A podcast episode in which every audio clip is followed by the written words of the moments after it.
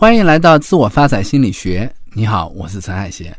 也许你已经发现了，我们这个课程的视角啊，是从微观的具体的视角，逐渐延伸到宏观的更抽象的视角。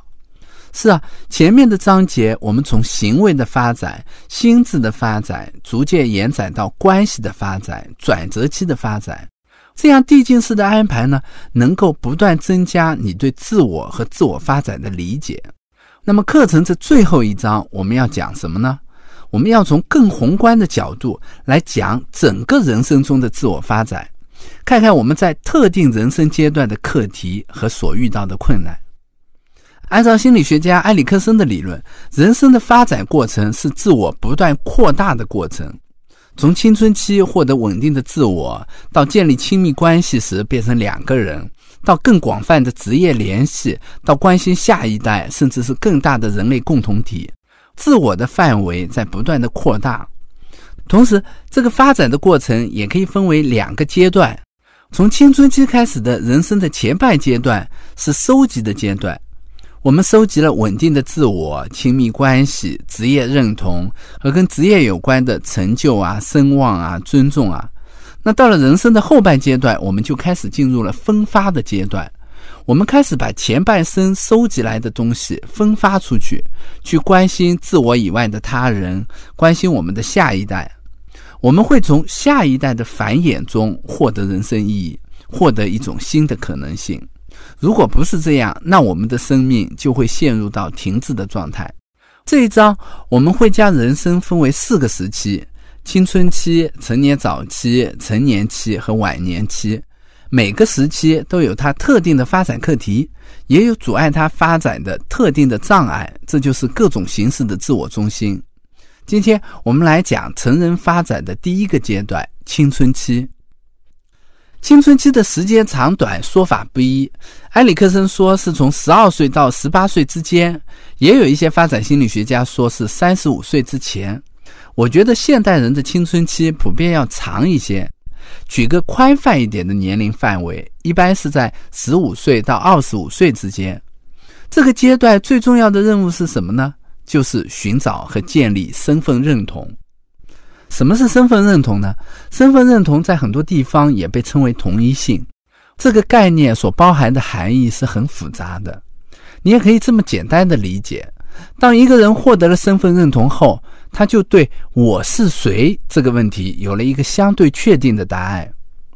为什么寻找身份认同会成为青春期的主要发展任务？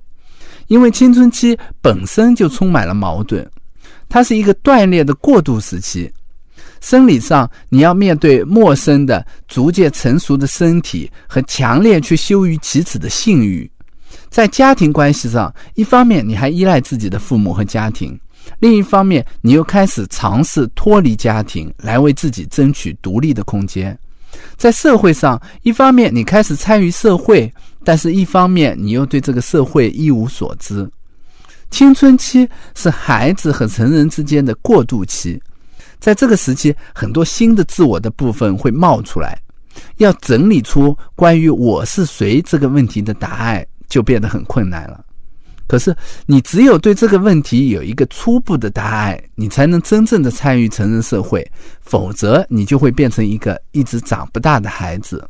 那么，在这个阶段，阻碍我们发展的障碍，也就是我们要克服的自我中心是什么呢？就是对自我形象的过度关注。并且很在意别人的评价。大部分青春期的孩子都会变得非常自我。有一个形象的比喻说，这个阶段的人就像生活在舞台上的聚光灯下，觉得自己的一举一动都在受到别人的关注和评价。一方面，他们很在意自己的容貌、才能，想要让自己变得更好；另一方面，他们对这种在意本身又带着某些羞愧。就像我的一个高中的来访者，他总觉得自己不漂亮。一个人在寝室的时候，会偷偷的学着化妆，自己照镜子看。可是照完镜子以后，他一定会把妆卸掉，生怕别人知道他也爱美。我有一个青春期的来访者，因为学业压力大，不想去上学。我问他担心什么，他说担心如果自己努力了，学习成绩还不好，别人就会觉得他蠢。这是我们前面说过的僵固型思维的典型特征。我就说好，那你能不能说说看，究竟谁会觉得你蠢？你最怕谁说你蠢？他愣了一下，说：“所有人，所有人都会这么说。你看，一方面他生活在别人的目光里，觉得别人在评价自己；另一方面，这个别人又是非常笼统的，是他自己想象出来的。看起来他很在乎别人的评价。”可实际上，他对别人真实的想法其实是不那么有兴趣的。他关注的还是他自己。在青春期，经常会有这种特别的自恋。这就是因为我们不知道自己是谁，所以需要从别人的评价中来拼凑出我的自我形象和概念。越是找不到关于我是谁这个问题的答案，我们对自己的形象就会越关注，就会越执着。那这种假想的聚光灯下的生活，会带来两种典型的反应：一种是对社会标准非常顺从，既然别人的评价很重要，那我按别人的评价来生活就好了。别人觉得成绩好很重要，那我就要努力的去学习；别人觉得金融专业好，那我就要去学金融专业。这样，别人的评价就变成了自我评价的标准，也变成了选择的标准。如果我得到了别人的赞扬，那我就很骄傲；如果得不到，那我就很自卑。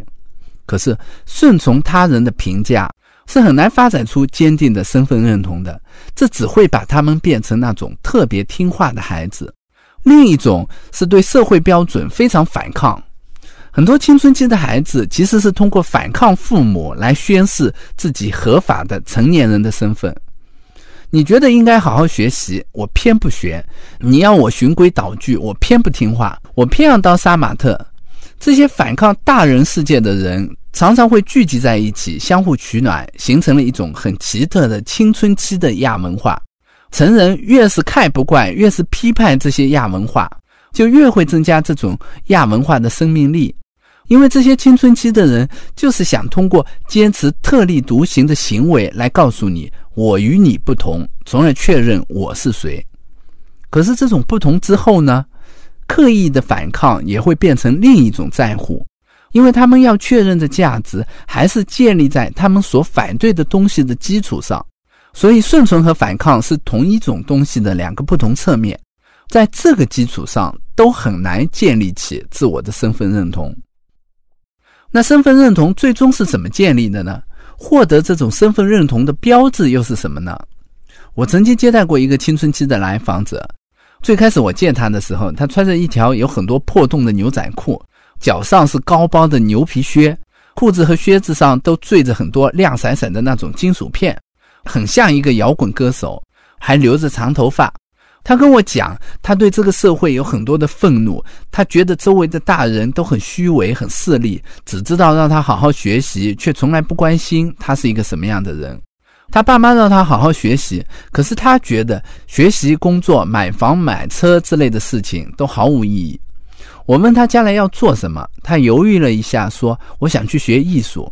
学艺术是很多年轻人逃避生活的借口，所以我当时也没太当真。”后来呢，我们的咨询就因为一些原因中断了。我第二次见他是在三年以后，那时候他已经在国外的一个艺术院校读书了。他穿着一件白色的 T 恤，是他们的校服，长头发还留着，但是已经扎起来了，很有艺术家的范儿。他说他过来就是想来看看我，顺便问一下有什么解压的方法。我觉得很奇怪，就问他这几年你究竟经历了什么。原来他爸觉得他不上进，再加上他自己的要求，就送他去学画画，觉得这也是考学的一个捷径。学画画的过程中呢，他就遇到了一个美术老师。这个美术老师自己的人生经历也很坎坷，从农村一步步奋斗，才变成了一个小有名气的老师。他很佩服这个老师，这个老师对他也很好，坚信他很有才华，并鼓励他好好学英语，去考一个美国的艺术院校。老师就跟他说：“你现在觉得孤独，就是因为你身边没有像你那样有想法的年轻人。等你去了那个艺术院校，就会好。”他还说：“艺术家都会想很多的，所以你想很多也没有什么问题。关键是要学习一种东西来表达你自己。在成长的过程中，遇到一个这样的老师非常重要，这让他觉得自己找到了人生榜样。”学了一年多的美术以后，他就真的去那个艺术院校学设计了。在周围，他真的遇到很多相似的年轻人，这些特立独行的年轻人让他找到了归属感。同时，他也开始认真的学专业，参与竞争。他来咨询我，就是因为学业压力很重，经常要做功课到两三点，就问我有什么解压的方法。我很奇怪，就问他：“你不是觉得社会不公平吗？你不是觉得学习和工作没什么意义吗？那你这么努力干嘛？”他好像忘了这事儿，说是啊，是很不公平啊。可是我只管做好我自己的事情就好了。这么一句简单的话，其实代表了他思维上一个重大的进步。他以前头脑中幻想的那个敌人轰然倒塌了。从今以后，如果他还有敌人，那也是类似功课繁重这样真实的敌人。社会是不公平的，可是我只管做好我自己的事儿。这句话表明，他已经意识到了两个重要的道理：首先是我的人生需要我自己来负责，我再埋怨社会不公平，再反抗社会，都改变不了我要为自己负责这个事实。其次，就算我对主流社会的价值观有不满，我也不需要说出来，我只管做好我自己的事儿就好了。当他这么说的时候，他已经能够容纳矛盾了。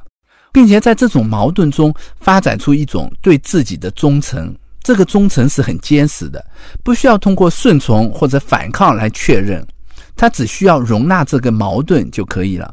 我认为一个人获得身份认同的标志就是这两个：能够为自己负责，以及学会容纳矛盾。那么他是怎么建立起这种身份认同的呢？再来回想一下他说的话。首先，在专业的尝试中，他发现了自己的某些才能，并且获得了信心。其次，他有一个好的、能够欣赏他的，并且能够被他视为榜样的老师。再然后，有一群价值观相似、能够包容他做自我探索的同伴。